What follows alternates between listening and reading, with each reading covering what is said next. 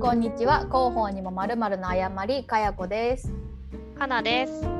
この番組は普段は企業の広報 PR として働くアラサー女子2人が広報のことや広報じゃないことや広報じゃないことについておしゃべりするポッドキャストです。よろしくお願いします。はいお願いします。いやもう最近ねエクニカオリさんを猛烈に欲していて。ああつぶやいてましたもんね。ある日突然そうなんかねあれ何だったのかな？仕事も大変で なんか生活も大変でなんかすごく社会人になってから小説などにうつつを抜かすのではなくビジネス書を読まねばならぬのではないか私はってずっとなんかその呪いみたいなかかってたんですよ。かかってたんですね。私そんな呪いかかったことないですけど。あのねかなさんはかかりようがない。なぜならなんかすごい冊数読んで買ってるから。いやそんな読んでないんですけどね。あのただなんか役に立つ読書とかクソくらいと思ってるんで私はね。あの やばいただなんでエクニ香りだったんだろうって思ってた。あそうなんか多分何なんですかね。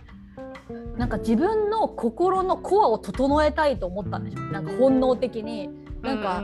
何かが崩れそうだったんですよ。精神なのか体力なのか。なんかこのままでは平静を保っていられないと思った時に何を自分が欲してるのかと思ったらなんか庭で紅茶とか飲みながら大好きな本を読むっていう時間やと思ったんですよ。そうですねいいですね最高じゃないですか。そうなんか容易にできそうなのにそれが、まあ、今まず生国香織さんはじめ大好きな本は全て日本に置いてきてしまっているっていう事実その1ともうここ10年ぐらい小説を読むぐらいだったら仕事に役に立つようなとかもう役に立つって言ってますけど。こう社会人として成長させてくれるような本を読むべきではないのかみたいなこの呪い、まあ、多分これは。そうですね。読書の誤りですね多分、ね、読書の誤りでしょ？うかこれ話したいけどこれちょっと 後に取っといてね、思い出しとして 国香織さんの話。はい、自覚のきっかけはおそらくまあ前職とかで、まあ、ゴリゴリ、ね、営業会社にいて本読むってビジネス書ばっかり読んでてなんか良かった本の話とかしても誰一人小説とか出さない環境にいる中で勝手に自分で刷り込んでいったものだと思うんですよ。その呪いは。こう数年、まあ、子供を産む前後ぐらいから本を読まない自分に対してすごい辟易としていて。私は本を読みたいし本を読む自分が好きなのに現実の自分は本を読んでないわけですよ。これはなぜなのかみたいなことを思っていてあんなに本を読んでいた幼い私はどこへ行ったんだろうかって思っていてだから本を読む自分にもう一回なろう2022と思っていうことをなんか聞いて回ったんですよ。好きな本なんですかとか。そういう話題を言っていた時に。でもその話を例えば今までの会社でしてもビジネス書しか返ってこなかったのがゴンゴン小説が返ってきたりするし。いいですね。そうそれ読んだ方変なの読むよ。りこれ読んだ方がいいよみたいなこととか言われてあれ？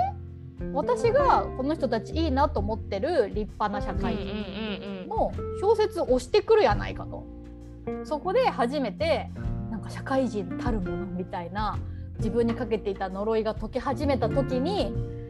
そして平静を保っていられなくなったモーメントに今私は小説を読むことを求めているしその中でも自分を作ったと言っても過言ではないエクニ香りを求めて。あ呼び覚まされたんですねそのエクニ香りさんへのだって多分教習みたいな。そう社会人になるまでに出版されたエクニカオリさんの本は多分ほぼ全部読んで所有してると、えー、パタリとだから2010何年かから以降全然読んでもないし持ってもないっていう状況になっててなんて言うんですかね読ま読まねばみたいな。感じですね。なってなので読んでない本とか読んだ本とか数冊を、まあ、あれこれあって手元に今。なんとね電子書籍化してないというそうなんですよ。よりにもよって江国香織さんは電子書籍化を拒否されてますのであのないんですよね本が。だからそれ知らなかったから電子書籍で読もうと思って見たら何もないから。絶望。嘘だろと思って。まああれこれして今手元に私の中で一番一番好きでもこれは自分にすごく影響を与えたと自覚している「神様のボード」という本と、当時ものすごくタイトルだったらに、ね、惹かれて買ったけれども当時の私には処理しきれずいつか自分はこの良さが分かる人間になりたいと思ったら号泣する準備はできていた。と当時というか多分私が読まなくなったぐらいの時に、えー、出版された「紅葉あるいは来世の足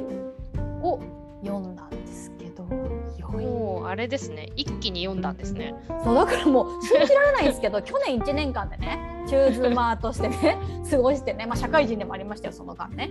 で何冊読んだのかと。多分10冊も読んでないでしょ。1年間あってですよ。菅さんには信じられないことだと思いますけど、はい、でこのこの1か月ぐらいに4冊読んでるわけです。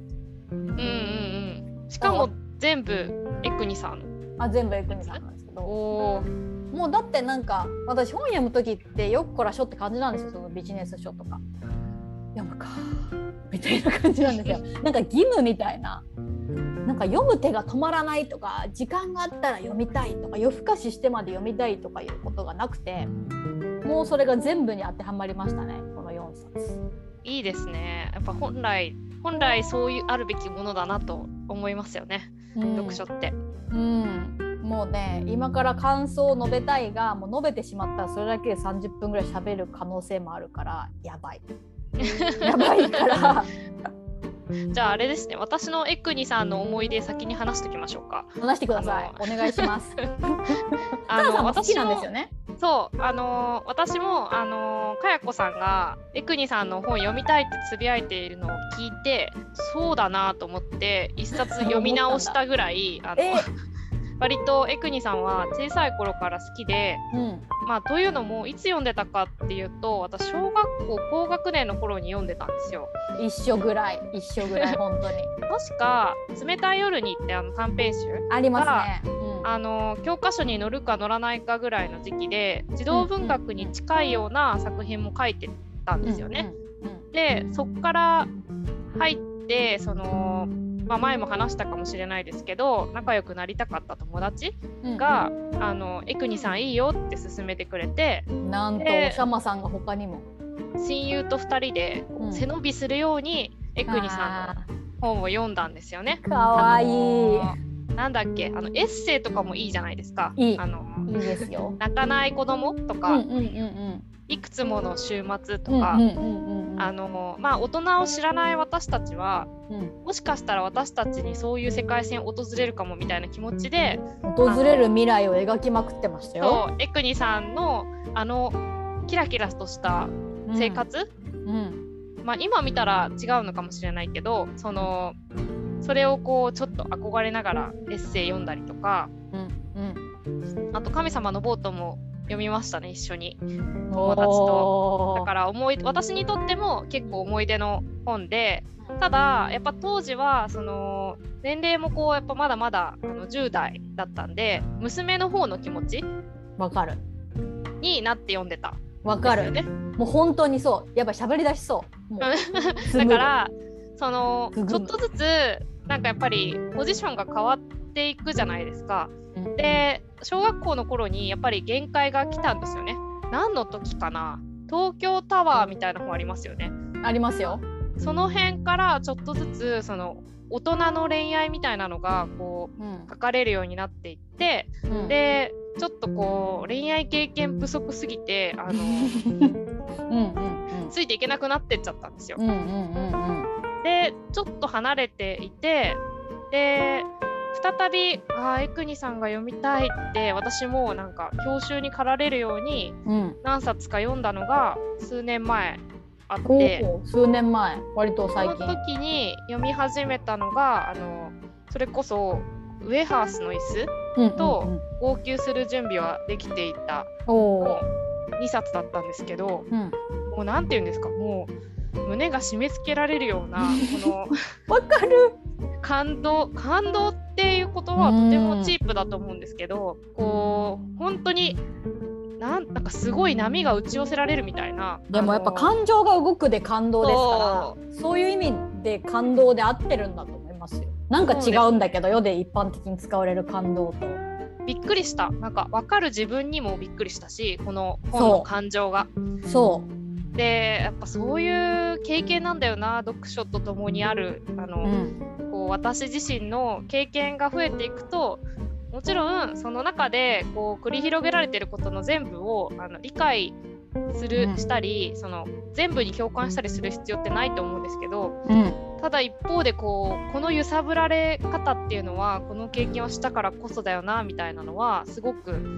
感じて今私上原椅子この手元にあるんですけど、うん、なんかね付箋が15個ぐらいついてて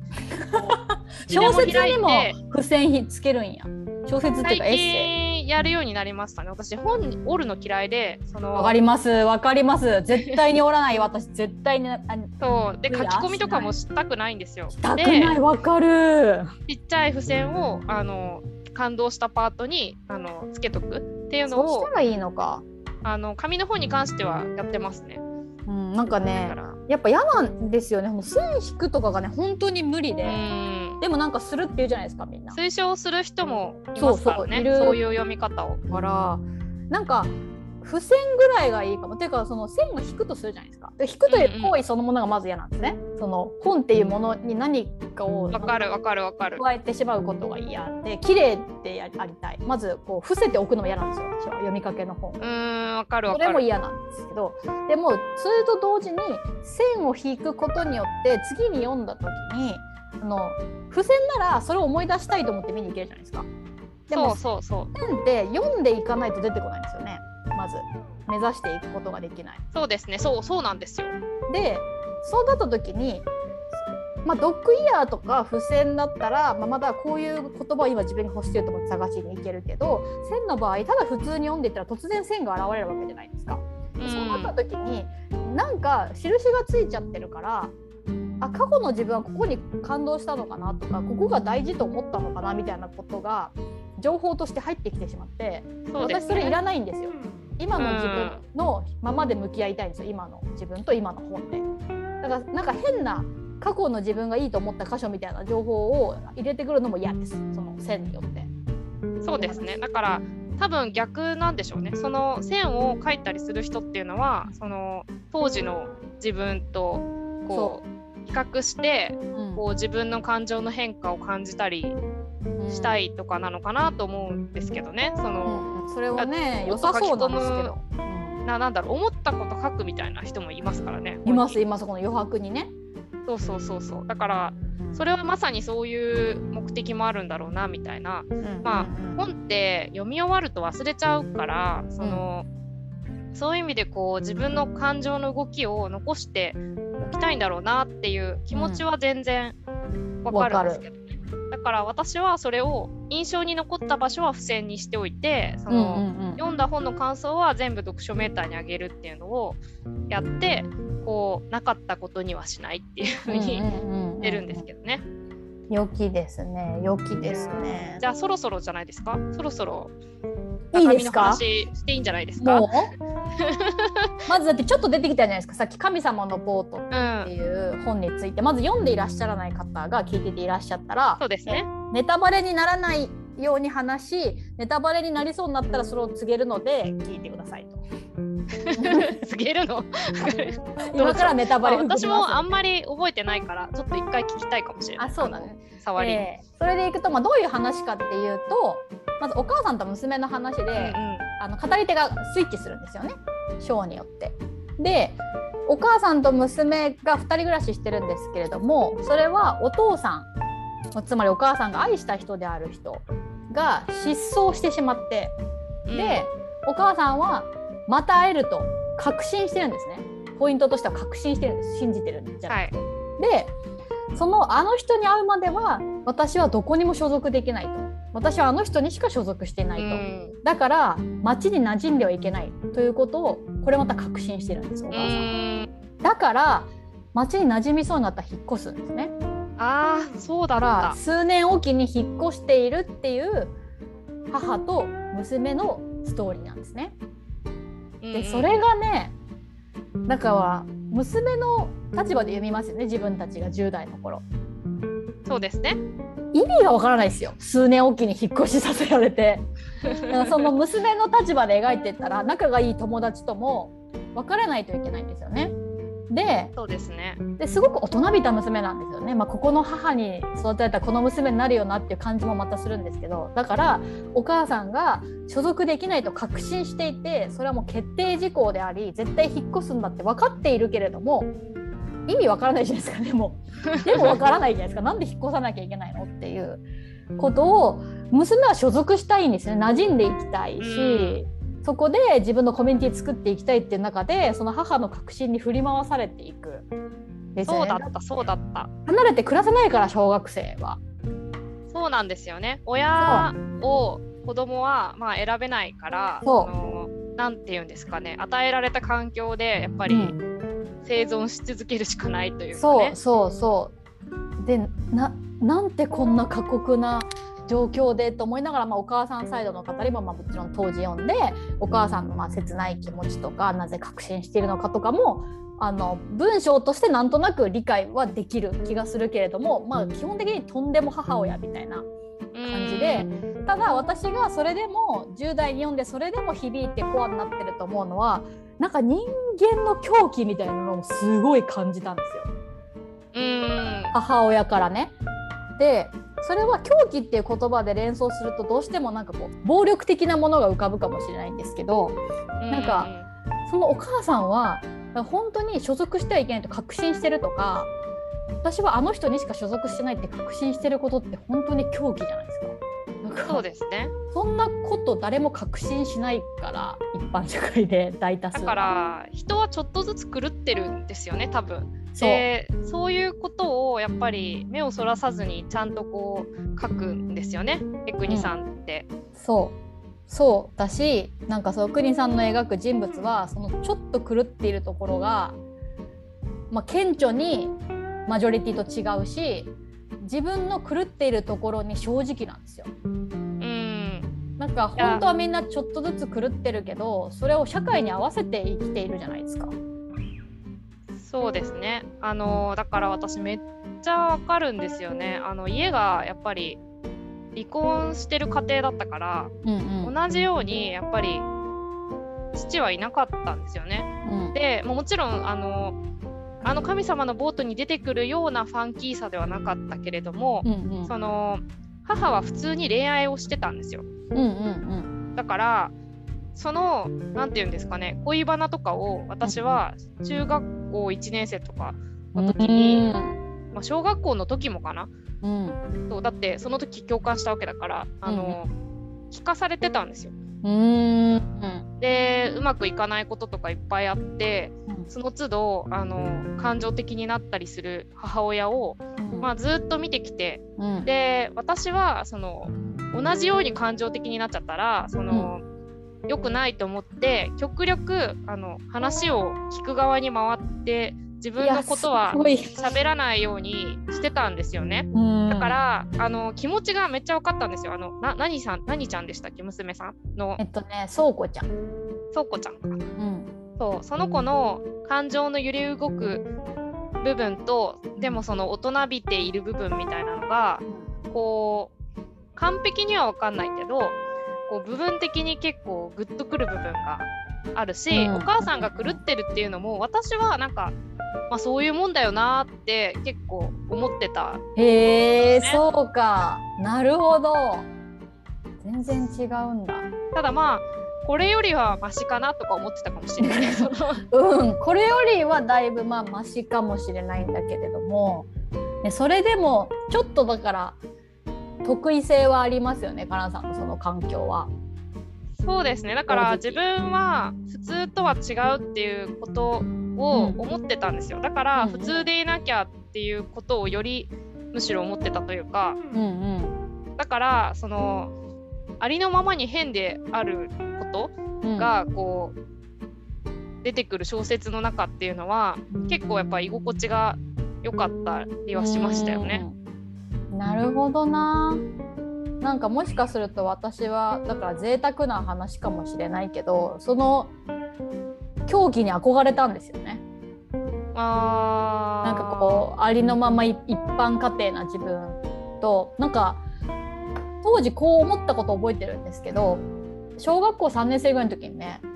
転校生がねなんか5人ぐらい来たんですよ一気に。4クラスもあんのにうちのクラスだけでも5 人4人とか来てどういうことみたいな。隣の学校がなくなったのかなみたいな感じですね。なぜみたいなことがあった時に転校できるいいなってすごい思ったんですよ。えー、転校生に聞くと転校したくないってもちろん言いますよね。そんな何回も転校もう慣れたよとか嫌だよとか言ってるのを見てあでも私は私のことを誰も知らないどこかに行ってしまいたいと思ったんです小学生なのに。今思えばなんでそんなこと思ったのか覚えてないけどなんか自分じゃなく今いる自分の関係性とか作られたキャラクターとか全部捨てて違う自分になりたいみたいなことを思っていたけどもちろん転校もしないしずっと同じコミュニティに居続けて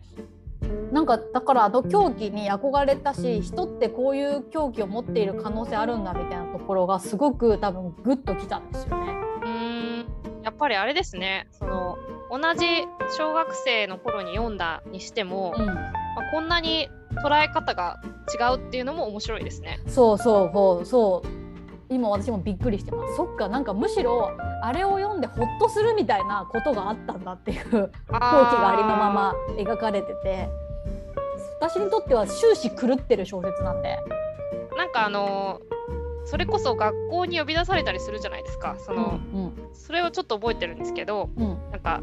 それでこうなんで普通にできないの？みたいなその娘もちょっとこう狂った部分みたいなのがこう、うん、もちろんありますよね。お母さんのその狂った生活の中で育っていくから。うん、で私はこう母がその母子家庭であることによって、うん、その当時何て言うんですかねそういう家に生まれた子供は不良になりやすいみたいな、うん、謎の迷信ね。多分今より全然そういう偏見ってあって、うんうん、でやっぱ周りからしかもかわいそうにって思われたりするみたいなこともあったんですよね。うんうん、でそれがこうめっちゃ悔しくてそのうちの母めっちゃ頑張ってて私も普通にあの勉強してるのにそのただその母子家庭だっていうだけでこう違った目で見られるみたいな。うんうんうん、でそうならないようにちゃんとしなきゃっていう気持ちがめちゃくちゃあって、うん、で何て言うんですかね必死で優等生してたんですよね。うんうん、でそれでこう母が褒められたりとかするのを見てると、うん、まあ、よしよしって思って、うんうん、あのけなげだなもう。思ってたんですよね。だから、神様のボートだとこううまくバランスその2人の絆はめちゃくちゃ感じるんだけど、うん、その時々こうちょっとうまくバランスが取れないみたいなことにこうお互いにちょっとこう違和感を覚えたりみたいなシーンがちょっとあったような気がするんですけどありますよ。そういうところとかに対してこう思うところも結構あったなって今思い出しましたね。すごい。紐づいてるな記憶が。よくそこまで覚えてますね最近読み直してもないのに。すごいこと。だからそんだけ印象残ってる本もすごいしかなさんもすごいな。そうなんですよね。だからなんだろう。今読むと全然違うんだろうなまたって思いますね。なんか全然違うし、まあ、私は割と安易な読み方して、まあ、お母さん狂ってるなって言って、うんうん、そこが好きだなってのと娘大変だなみたいな、まあ、ここまで浅くはないけど、まあ、おしなべてとそういう感想だったわけじゃないですか。うんうんうん、でいざ読み返すと当時読んだ時は母と娘の物語なんだけど母には母の人生とストーリーがあって娘には娘の人生とストーリーがあって、うん、でだけどまあそんな親子でみたいな考え方感じ方だったのがあその上で母と娘の絆のストーリーでもあるんだって思ったんですよ。うんうん、多分カナさんはそれをすでに感じ取っていたんだけれども最初に読んだ時に。私は最初読んだ時にそこまでその2人の絆みたいなものを強く言語化してそうなんだってちゃんと思えてなくて。改めて読んだ時にうわこんなに心がちょっとずつ離れていくんですよね。娘が大きくなるとお母さんについていくんですね。ね、そのお母さんの確信に自分は。自分には自分の人生があるからお母さんの信じていたいものをずっと信じてい私もいたいけどできない。気づいていくんだけどでそれを、まあ、子供の立場だった私はあそりゃそうだよみたいなかわいそうに振り回されてみたいな感じだったのが大人になって読んでいかにその娘がそれを言いながらもお母さんをものすごく愛していてでその言われたお母さんの気持ちとかがもうありありと分かりすぎてもうねずっと泣いてるみたいな読みながら。そうなんだ。もうとかなんかあのの狂ったお母さんの気持ちが分かるようになったってこと？めちゃくちゃ分かる。あのやっぱ確信してるのは分からないですけど そのあの人に所属してるって思って転々とするのはやっぱり今読んでも狂ってるし今読んでもこの狂気に私はなれたらいいのにっていうなんかちょっとした憧れもあるけれどもその狂気の中でそれでも一番大事なものとして娘がいるけど自分のその確信は譲れないんですよ。それは自分が自分である理由だから。うんそこを曲げることと娘を愛することとは別の問題なんでだから娘を愛してるのはそっちを諦めるとかいう話じゃないんですよ次元が違うからそこは。っていうこととかの理屈がわかるわけですよ。あーなるほど娘を愛してたらそこを諦めたらいいじゃないって思ったわけですよね。でも私はそこが全く違う母としての自分女のしての自分っていうのがまた違うものによって存在が確からしくされているということが分かるので、うん、絶対に折れないんだっていうことが分かる一方で娘を必要なぐらい愛してるってことが分かる。うん。それもまた愛なのかっていう部分がいっぱいこう見えてきたっていう。だからどうしようもないってことがすごく分かるんですお母さんが。ああこの選択しかないのかもしれないみたいなことがすごく伝わってくる上で私の人生にはいくつか宝物があってみたいなフレーズがあるんですよね。でその中でこの3つ目の宝物が倉庫だと子供だと。その宝物だと位置づけて語るその文章とかだけでももう泣けるんですよ。いや宝だよねみたいな。わかるっていう。宝でしかないよねみたいな。でもなんかそこでわからない子供の自分が想像していたのって人の宝物には優先度があって一番は圧倒的一番であるところ並列なものなどないとまで思ってないけどだから同じぐらい大事で違う理屈で大事だってことはやっぱ分からない。うん、もうつらってなる飲んでて。もうねやっぱ紙小説心が揺さなんだろうなその小説を読む楽しみってあのいろいろあると思うんですけど、うん、で、まあ、結構何を面白く読んでるんだろうって感想を書くときにいつも考えるんですけど、まあ、いくつか3つぐらいある中の1つがその自分がこう何て言うんですかねもやもやと形にできずに思っていること、うん、それをなんて素晴らしい言葉で表現してくれているんだろうっていう、うん、その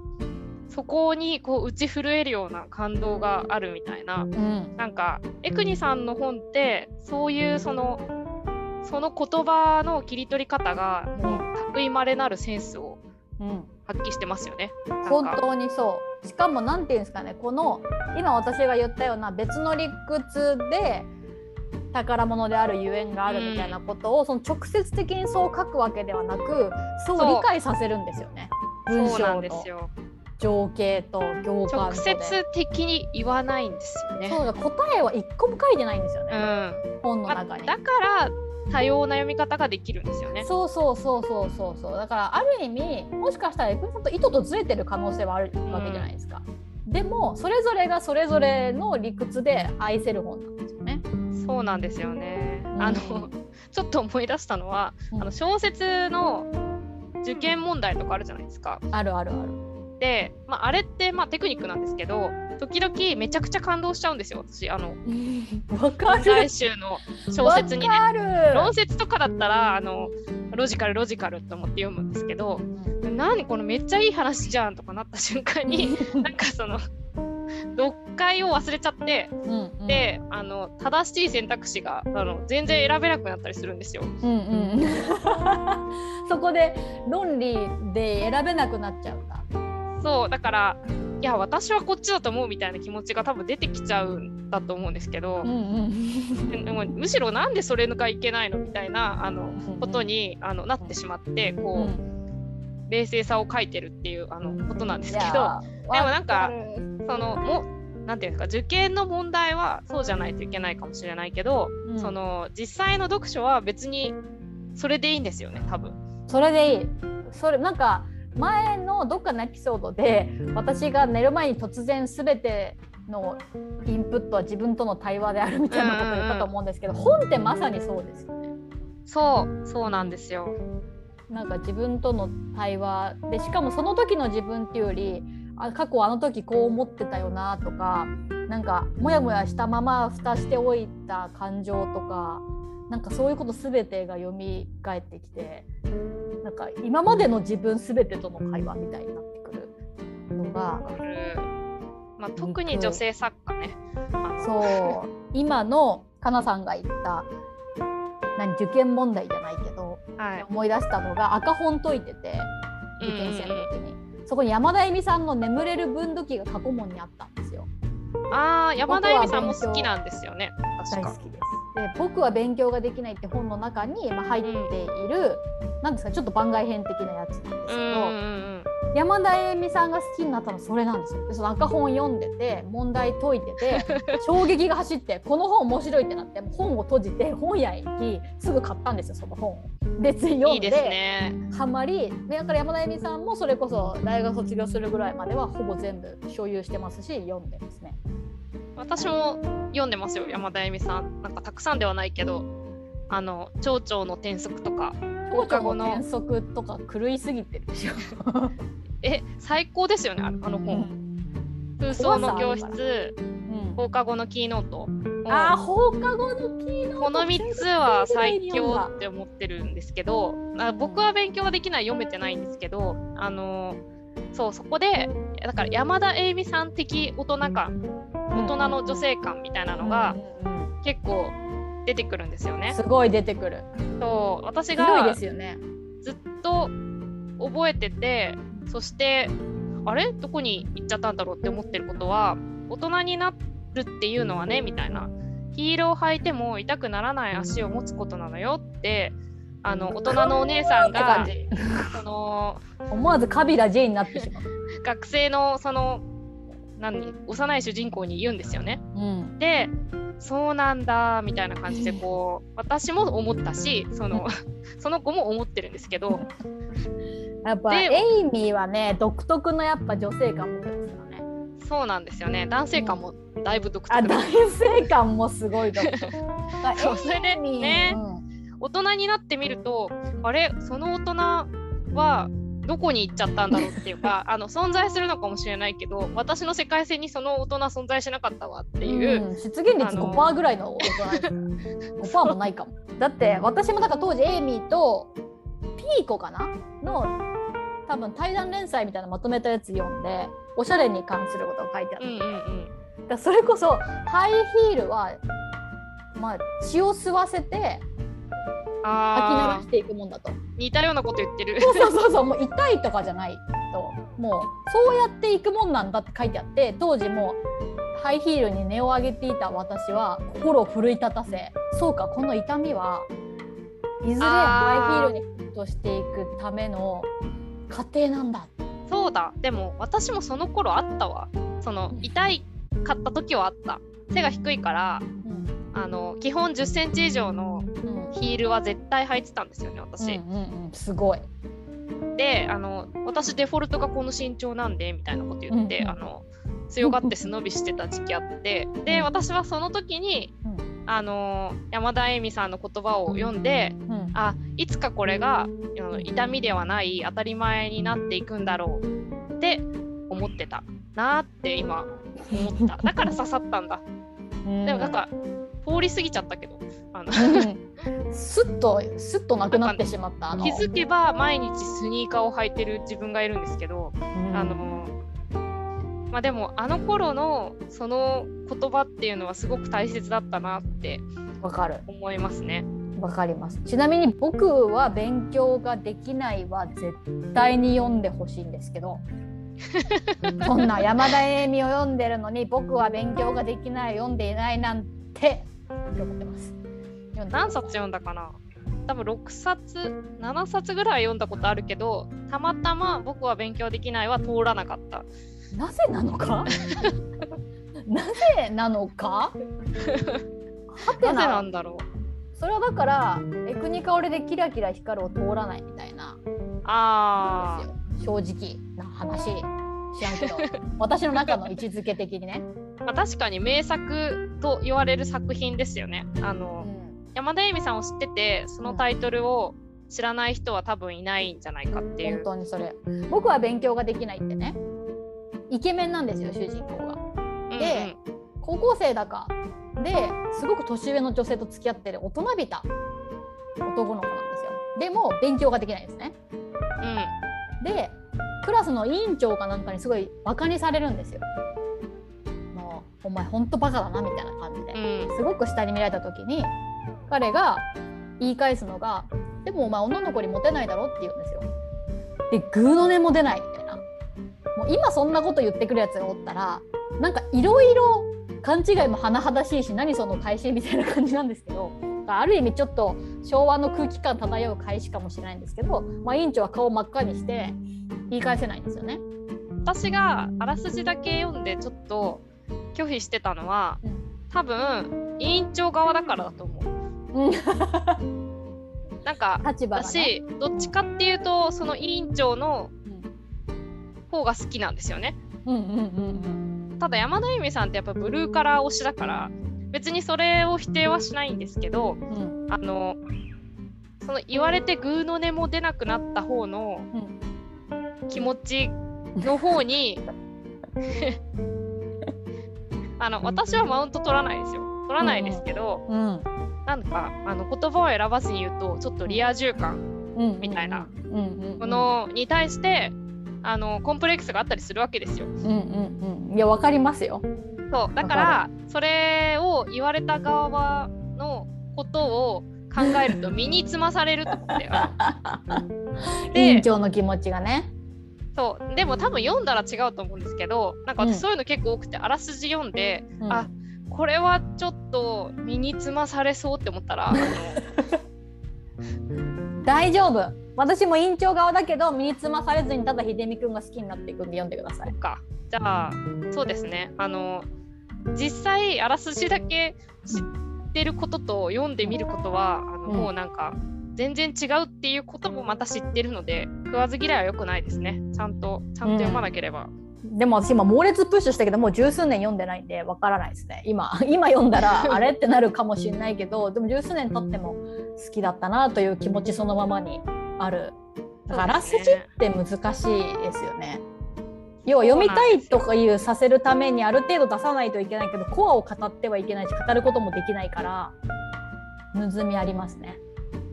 そうですねなんかあらすじを知ることがいい時も、うん、なんならあらすじを知ることの方がいい時の方が多いと思うんですけど、うんうん、あの時々やっぱりそのあらすじによって敬遠してしまうことはあるかもしれないですね。あの